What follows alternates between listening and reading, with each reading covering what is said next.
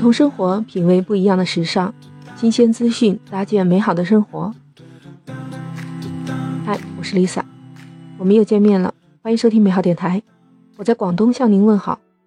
这几天广东的天气开始暖和了，这温度啊一下子就上升到了二十度。不知道您是在哪呢？今天三月一日了，过两天就是农历的九九。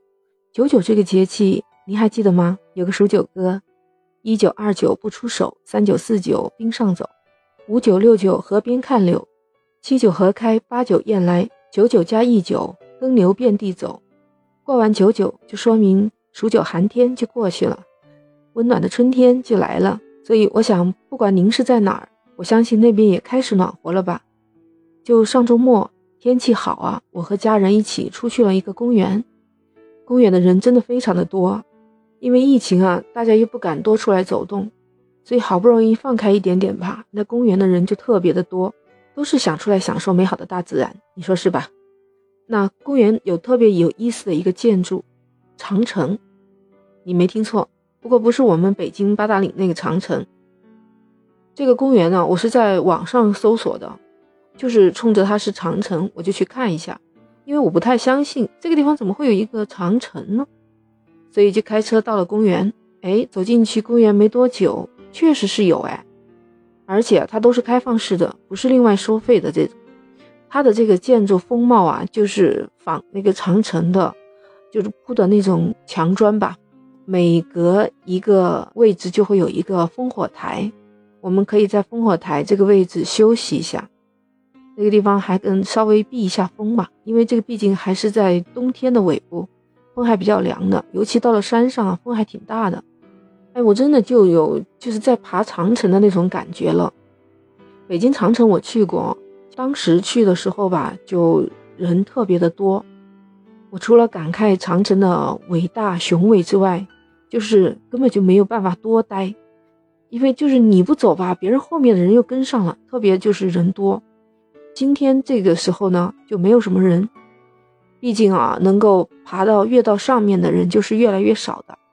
你爬累了，还可以在烽火台或者台阶上休息一下，可以往下面看看你刚才走过的蜿蜒的曲折的道路，还有下面的城市风景，真的很漂亮，能看到很远的地方。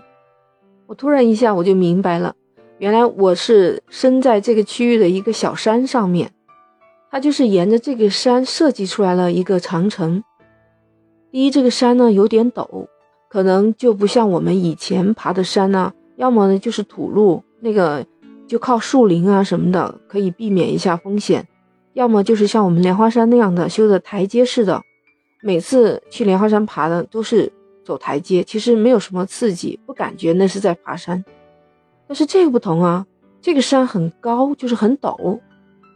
它有了这个台阶，是长城的砖，旁边还有护栏一样的长城的墙，对不对？所以你就很放心大胆的在上面爬，爬完了还能回头看看下面的风景。我一点也没感觉到累，当然了，气喘肯定有的。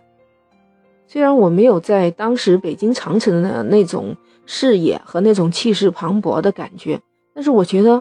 好久不出来，我觉得我一下子消除了我很多的烦恼和忧虑，还有一些负面的一些情绪。我觉得这样一个设计真的是太美了，沿山而建，而且还形成了一道风景，就是我们在爬山的同时，我们也成了在风景里的风景。等到我们停下来，慢慢的去感受，就能感受到这种建筑的美，能感受到。这个世界，你生活的这个城市的美，真的很佩服这么好的艺术。这是一种独特的建筑艺术。我们现在的人生活节奏快，各种竞争也非常激烈，就是啊，有些人就会容易患上抑郁症。其实啊，调节抑郁的方法，除了你真的去医院看以外，应该也像我这样的，最好能够停下来，给自己多留一份时间去感受这些美好的事物。一旦你能够感受身边这些美啊，抑郁的情绪就会烟消云散的。我想你也可以去试一试。再好比说，我们古代孔子就有“三月在韶，不知肉味”，孔子在齐国的时候啊，现场就聆听了齐国的那个韶乐，韶是韶山的韶，乐曲的乐，他特别的喜欢，每天反复的吟唱揣摩，就沉浸到那当中去了，以至于达到了他废寝忘食的地步。他晚上做梦、睡觉的时候还在反复的唱，还在琢磨里面的旋律。最后三个月以来，他吃的肉的味道，他根本就想不起来了。这就是“三月不知肉味”的典故。孔子也是一个音乐家，他把音乐视为六艺之一，他还能如此的崇拜艺术，这就说明啊，艺术的美感给他带来了心情的愉悦。其实我们生活当中也有像刚才长城的建筑的这些艺术、音乐，都是属于美学的。那从大自然的社会，从历史到现实生活，哪一点没有美学呢？你看。美学并不是你想象中那种特别高深的东西。你站在长江黄河边，你就会看到滚滚长江东逝水的气势磅礴。你看到梅、兰、竹、菊，去感叹、去描绘、去揣摩他的四君子的这种人文特色的美。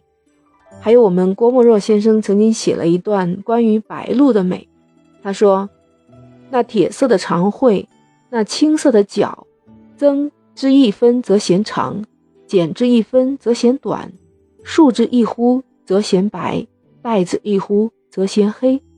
听起来是不是特别耳熟？小学课本里的一段该背诵的，所以我还记得。那也就是说，它的美就是恰到好处，多一分也不行，少一点也不行。你看苏轼把西湖比西子，淡妆浓抹总相宜。给我们留下了很深的诗情画意和美感，我到现在还一直念念不忘。希望什么时候能去西湖边上游走一番，欣赏一下它的美景。在我们的社会生活当中啊，还有像雷锋啊那些为人民服务的战士，还有最美乡村女教师，尤其还有现在疫情的时候，我们身边太多的医务工作者，他们都在抗击疫情的前线默默的付出。记得我有一次在做核酸的时候，我前面呢就来了一位大姐，我正想问她怎么不排队插到我前面，原来她不是来做核酸的。她跟大白说：“她说，嗯，我们包的这个凉茶呢，你要早点趁热喝了，天气这么热，怕你中暑了。如果你实在不方便喝的话，那我喂你喝吧。你看，大白从头到脚都裹得严严实实、密密封封的，还戴着手套。”但是你要他抽出时间来喝这么一碗的凉茶，他得把身上的衣服脱掉，然后再去消毒，然后再回来又把衣服换上。那我们得等多久啊？我们在太阳底下都热得不行了。我也知道广东的人喜欢煲凉茶，而且这种凉茶对人身体特别的好，一喝就比较见效的。所以我当时站在那个地方，我真的脚都不肯挪一步，我被当时。他喂他喝那个凉茶的那个情景和那个画面所感动了，我到现在还深深的记着。这就是我身边的一个普普通通的人呢，他也可能就是我们平时生活当中一个最普通的事情，只不过正好我在这里，他在我前面发生了。也许你在其他地方，或者是在某一个特殊的时间，也发生了像那种类似感人的事件。这就是人与人之间的美。你说我们现在有很多人都想美，一说到美啊，那女性经常会说去美容美体中心做皮肤护理，或者是美体塑身。哦，当然这些都是没有错的。那还有一些呢，特别为自己肯花钱，就买什么很多漂亮的服装饰品，都要往自己身上带。那你会不会觉得这种人一看上去感觉特别的不舒服呀？这在美学里面就要涉及到一个整体美。你的相关的服饰、化妆、搭配的配饰，很多种方面，再配上你的五官形体，来选择一个合适的、让人看起来舒适漂亮的这种美，这才是有品位的。那美学再往上面升华，才是艺术啊，就是音乐的欣赏、舞蹈、电视剧作，还有绘画、雕刻、建筑，甚至还有文学方面的鉴赏。都需要我们去观察、去阅读，那就要涉及到你怎么去看，如何去看，这就欣赏的问题了。但美学也并不是遥不可及的。每个人都有自己独特的能力，识别美、欣赏美、评价美，还有创造美。你愿意提高收获幸福指数吗？那就跟着 Lisa 每天学一点美学知识，提升我们的生活品质。所以，请点击订阅、收藏我的美好电台呀！以后我的节目会定期更新，我和你一起发现生活的美。记得订阅、评论和留言哦，还可以加我的听友群 Lisa 全拼零二零八八。那我们这一期就聊到这儿，下期再见。